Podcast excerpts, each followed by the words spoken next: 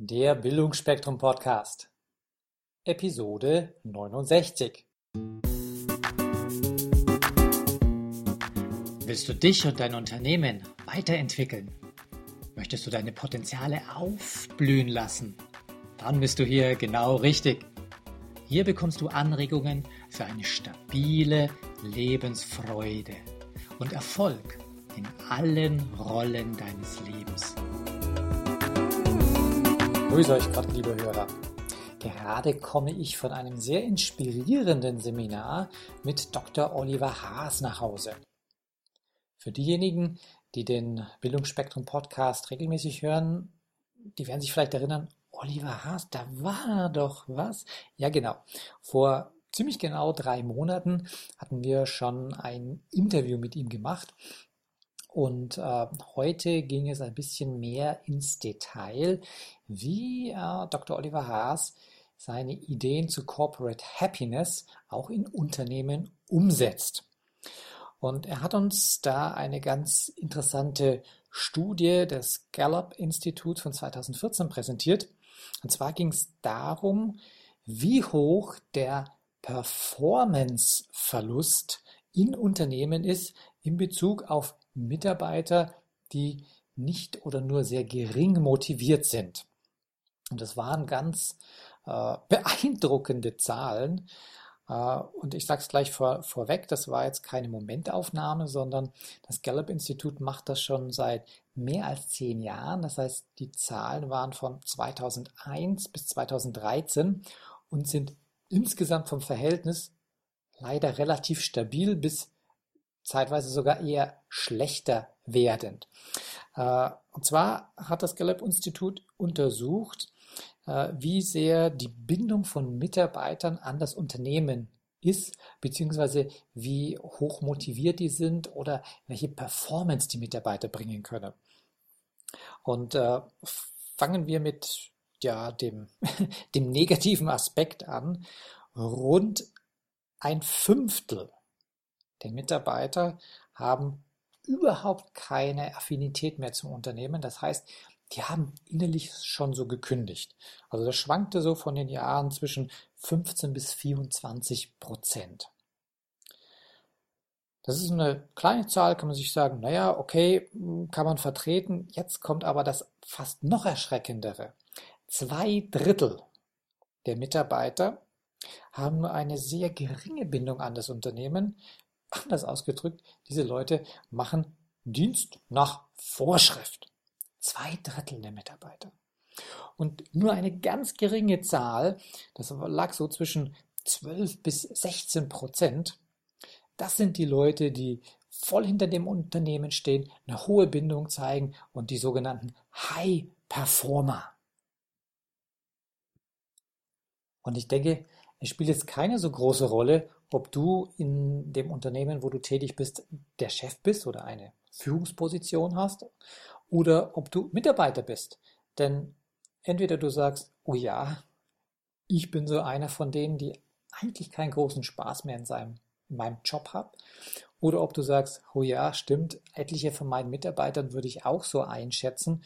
Die, rund die Hälfte, die sind wirklich nicht sonderlich motiviert und ich würde mir wünschen, dass da mehr passiert und mehr Gas gegeben wird. Äh, entscheidend ist, was kann man denn tun heute, außer zu jammern und lamentieren? Das bringt ja nicht sehr viel.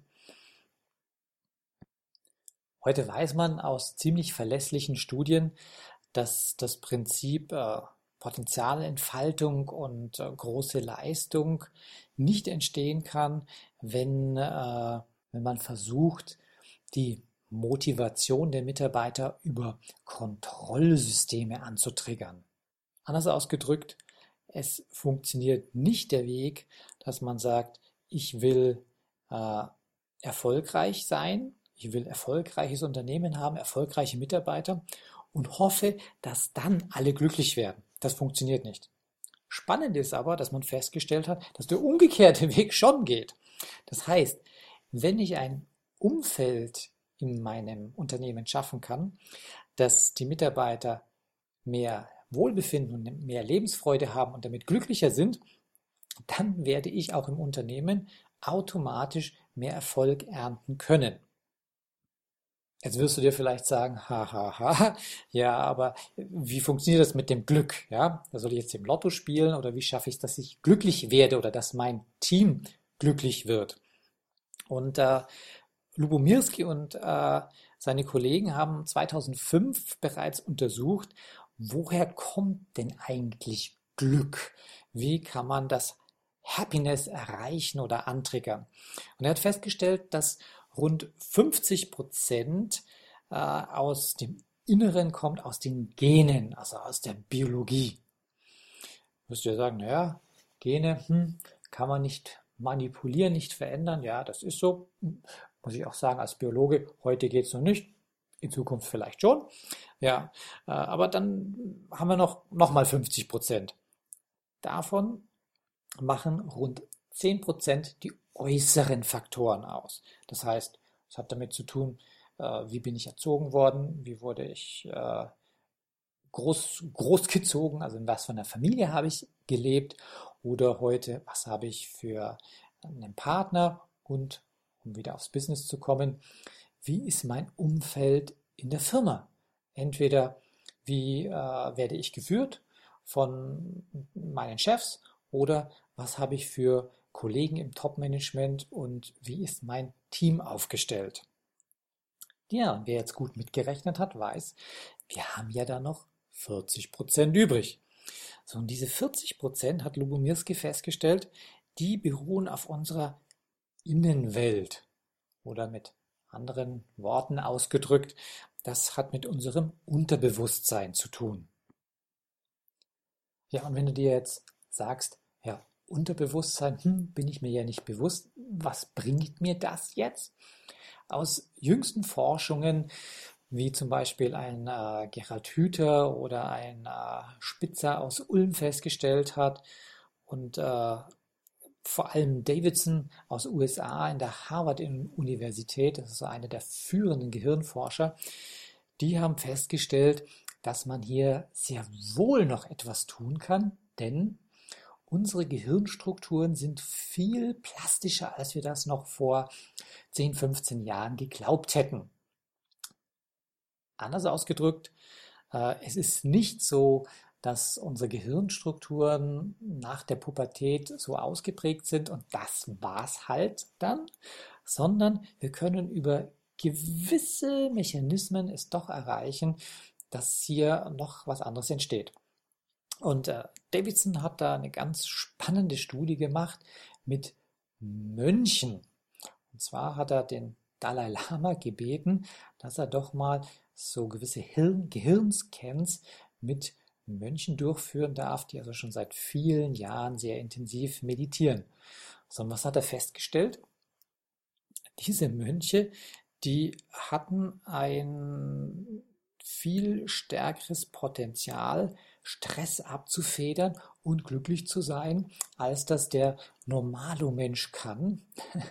Und äh, das hatte Oliver Haas ganz nett dargestellt. Er sagte, äh, die, die Charts, in denen die Werte eingetragen werden sollten, die, die gemessen wurden, die waren gar nicht ausreichend, weil diese Mönche, die hatten so extrem gute Werte äh, für Resilienz und äh, Stressresistenz, dass es in den vorhandenen Charts gar keinen Platz gefunden hat. Die mussten also diese Charts er erweitern. Das heißt, man hat da festgestellt, wow, wer intensiv meditiert und ein anderes Leben führt, der kann sehr wohl die Vernetzung im Gehirn auch als erwachsener Mensch noch beeinflussen. So, wie kannst du das jetzt für dich nutzen? Und sei ganz beruhigt. Mein Vorschlag lautet jetzt nicht, meditiere so wie Mönche in Tibet jeden Tag drei, vier Stunden lang. Nein, wir wollen ja in unserer westlichen Zivilisation äh, Lösungen und Mittel haben, die man auch wirklich im Alltagsleben umsetzen kann. Und äh, ein Aspekt, äh, wie man das sehr gut machen kann, ist, dass man sich seiner Stärken bewusst wird. Ja, auch da habe ich schon den einen oder anderen Podcast drüber gemacht und das ist so wichtig und mächtig. Es wird auch noch weitere darüber geben. Deswegen hier ganz kurz ein Ausflug. Äh, Oliver Haas hat da ein, eine ganz schöne Metapher gebracht.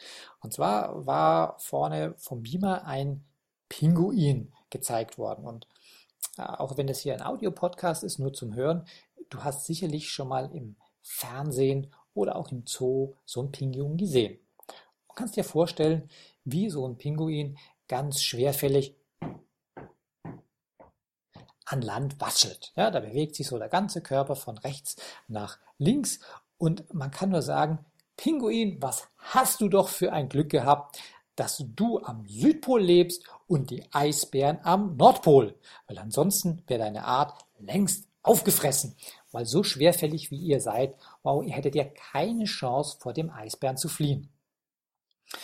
Äh, diejenigen, die sich ein bisschen gut auskennen mit Tieren und Biologie, die wissen aber, naja, an Land gibt es zwar keine bösen Raubtiere da, aber sobald der Pinguin zum ähm, Jagen ins Wasser geht, da gibt es sehr wohl Raubtiere. Da gibt es äh, Wale, Orcas, äh, Seebären, die auch Pinguine fressen würden. Ja, aber der Pinguin, sobald er im Wasser ist, ist jetzt voll in seinem Stärkenpotenzial. Ja, an Land ist es eine arme Kreatur, ähm, ist dort sicherlich nicht optimal aufgestellt, aber sobald er ins Wasser kommt, ist er in seinem Element und kann sich so richtig entfalten und ausleben. Und verglichen mit unserer modernen Technik, die wir haben mit Autos, muss man sagen, die Effizienz beim Schwimmen oder Tauchen äh, ist bei einem Elef äh, nicht Elefin, nicht Delfin, das sind meine Lieblingstiere, Delfine. Nein, beim, na, wo war Pinguin, so, Pinguin heißen die Tiere. Die Pinguine haben eine Effizienz, die ist ungefähr um einen Faktor 30 besser, als wir heute mit unseren modernsten deutschen Autos hinbekommen. Das heißt, die Idee, warum uns Oliver Haas äh, dieses Beispiel gebracht hat, war, wir Menschen neigen ja oft dazu, wenn wir eine Person zum ersten Mal sehen, dass wir sie gleich beurteilen und dann in eine Schublade stecken. Und stellen wir uns mal vor, wir sehen eine Person, die wie der Pinguin an Land ist. Das heißt, nicht gerade in seinen Stärken unterwegs ist. Dann werden wir denken, aha, Stempel drauf, Babs, die Person hat es überhaupt nicht drauf, Schublade auf, reingelegt, zugemacht. Wir sollten doch aber lieber jeder Person die Chance geben, dass sie ihr Element Wasser findet. Für jeden ist das Wasser was anderes, bedeutet das was anderes. Aber da hat jeder Mensch die Chance, dass er sich so richtig entfalten und entwickeln kann. Jo, was kann jetzt jeder von uns tun? Und da hat Oliver Haas eine ganz spannende Stärkenübung uns vorgestellt, die ich so ein bisschen in abgewandelter Form darstellen möchte. Und zwar nehmt euch bitte einen Block zur Hand mit einem Stift und am besten sucht euch noch einen Partner, einen Übungspartner, der euch ganz gut kennt. Ist nicht eine zwingende Voraussetzung, ihr könnt das auch alleine machen. Der Impact von der Übung ist aber größer, wenn noch mindestens eine Person dabei ist. Okay, was macht ihr im ersten Schritt? Ihr setzt euch hin und schreibt euch auf, welche Stärken ihr habt.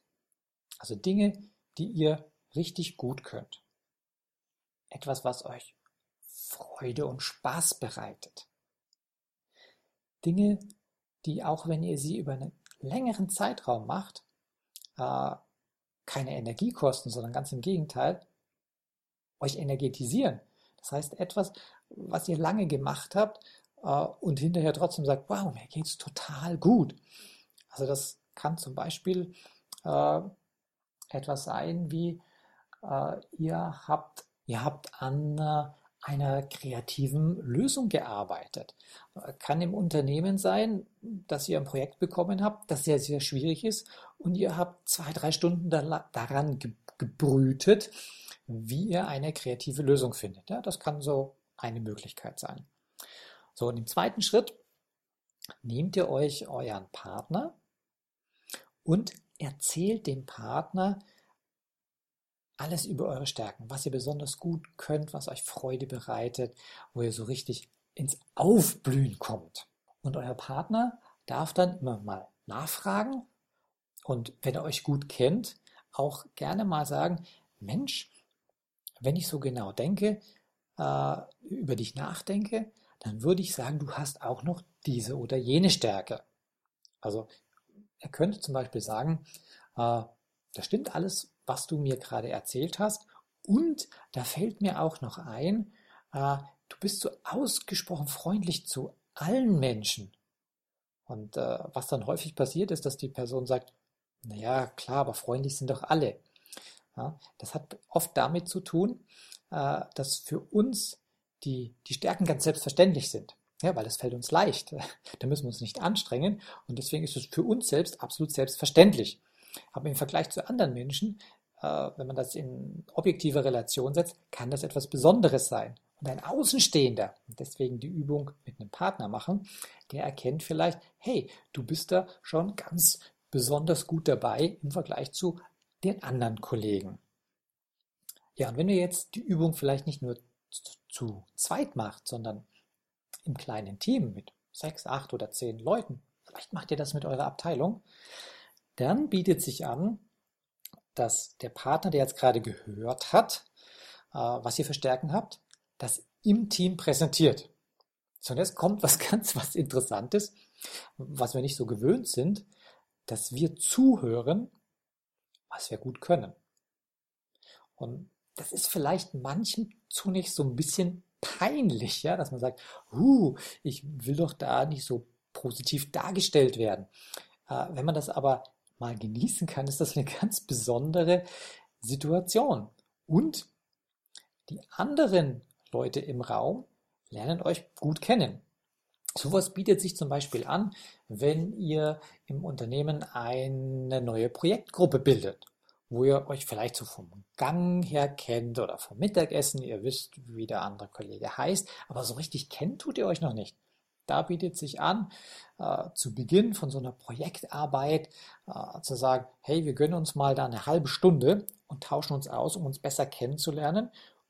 Was den Vorteil hat, hinterher kann jeder seine Stärken explizit einbringen, weil die Kollegen wissen, wer kann denn was besonders gut. Ja, und zum Ende von dieser Episode habe ich noch eine Teilnehmerstimme eingefangen vom, äh, vom Seminar. Und zwar werdet ihr gleich Feedback bekommen vom Ralf Alexander Schnabel, der als Motto in seinem Unternehmen hat, gelebte Talente führen zum Erfolg. Ich habe hier noch einen spannenden Teilnehmer gefunden, und zwar den Ralf. Grüß dich, Ralf. Ja, hallo, grüß dich. Ralf, sagst du uns ein bisschen was über deinen Background und wie du hierher gekommen bist? Ja, ich äh, war über 24 Jahre im internationalen Vertrieb, Marketing bei einem Anlagenbauer, äh, sehr erfolgreich, KPI getrieben unterwegs in der ganzen Welt, äh, habe auch äh, internationale Teams geleitet und bin jetzt seit zwei Jahren äh, ist meine neue Berufung äh, Talent Management Coach zu sein. Also mir geht es um Potenzialentfaltung. Und das ist ein Grund, warum ich auch hier an der Corporate Happiness Ausbildung dabei bin.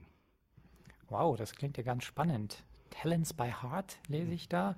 Was heißt das genau? Hast du jetzt Kardiologen und Herzchirurgen als Kunden oder? Ja, es ist ja immer so, dass wir sehr, sage ich, kopfgesteuert sind und äh, nachhaltigere Ergebnisse erzielt man dann, wenn man das aus dem Herzen macht. Also das ist, also aus dem Innersten kommt, wo du äh, tiefste Überzeugung hast, was deine Werte vertritt äh, und deswegen Talents by Heart, also die Talente zu leben aus dem Herzen, also aus dem Innersten. Und das ist mein, mein Bestreben, eben die Potenziale zu entfalten in der Person individuell, aber auch in den Organisationen. Wow, das klingt sehr, sehr schön und stimmig. Das passt zu unserem Podcast. Da geht es ja auch um Potenzialentfaltung von innen heraus. Ähm, hast du heute schon so das ein oder andere Aha-Erlebnis gehabt, wo du sagst, wow, ja, da ist was Stimmiges für mich? Ja, ich, also ich finde es ja natürlich immer interessant, äh, wenn man erzählt Corporate Happiness, dann denkt man, die meisten von, sprechen da von irgendwelchen Spaßübungen oder von Lach-Yoga oder was immer. Aber das eben in den, in den Kontext, die Erkenntnisse der positiven Psychologie in den Kontext von Unternehmen zu bringen und zwar mit zu begleiten, also wirklich praxisbezogen. Nicht nur durch äh, Präsenzseminare oder was immer, sondern wirklich umzusetzen. Das finde ich spannend auch an dem Ansatz von Corporate Happiness. Und nachdem du dich ja schon so ein bisschen intensiver damit beschäftigst, wie du mir vorher verraten hast, ähm, hast du einen Punkt, wo du sagst, das kannst du ganz konkret umsetzen in deine persönliche Arbeit? Ähm, ja, ich, ich meine, äh, mir geht es ja darum, äh, äh, Teamentwicklung zu forcieren, zu unterstützen in Organisationen. Habe ja selber da mein, mein Tool, also äh, als Berufungscoach. Und äh, ich sehe eben mit Corporate Happiness die Möglichkeit, diese Teams äh, zu entfalten, eben zusammenzubringen, indem die sich gegenseitig bewusst werden, wo die Stärken liegen. Und es war heute sehr stark, dass wir uns eigentlich mal gegenseitig die Stärken präsentiert haben. Ne? Das war eine sehr schöne, mächtige Übung, ja. Ich sage Dankeschön, Ralf, wünsche noch äh, ein, ein, zwei schöne Stunden hier in München. Ja, vielen Dank. Falls euch diese Show gefallen hat, würde ich mich über eine positive Bewertung bei iTunes sehr freuen. Je mehr Leute diesen Podcast hören, desto mehr Menschen können ihr Potenzial positiv entwickeln. Und das ist doch gut so, oder? Wenn du noch mehr Folgen hören möchtest, dann klicke den Abonnieren-Button auf bildungforme.com oder auf iTunes. So, das war der Bildungsspektrum Podcast von und mit Wolfgang Hertlicker. Bilde dich selbst und dann wirke auf andere durch das, was du bist. Friedrich von Humboldt.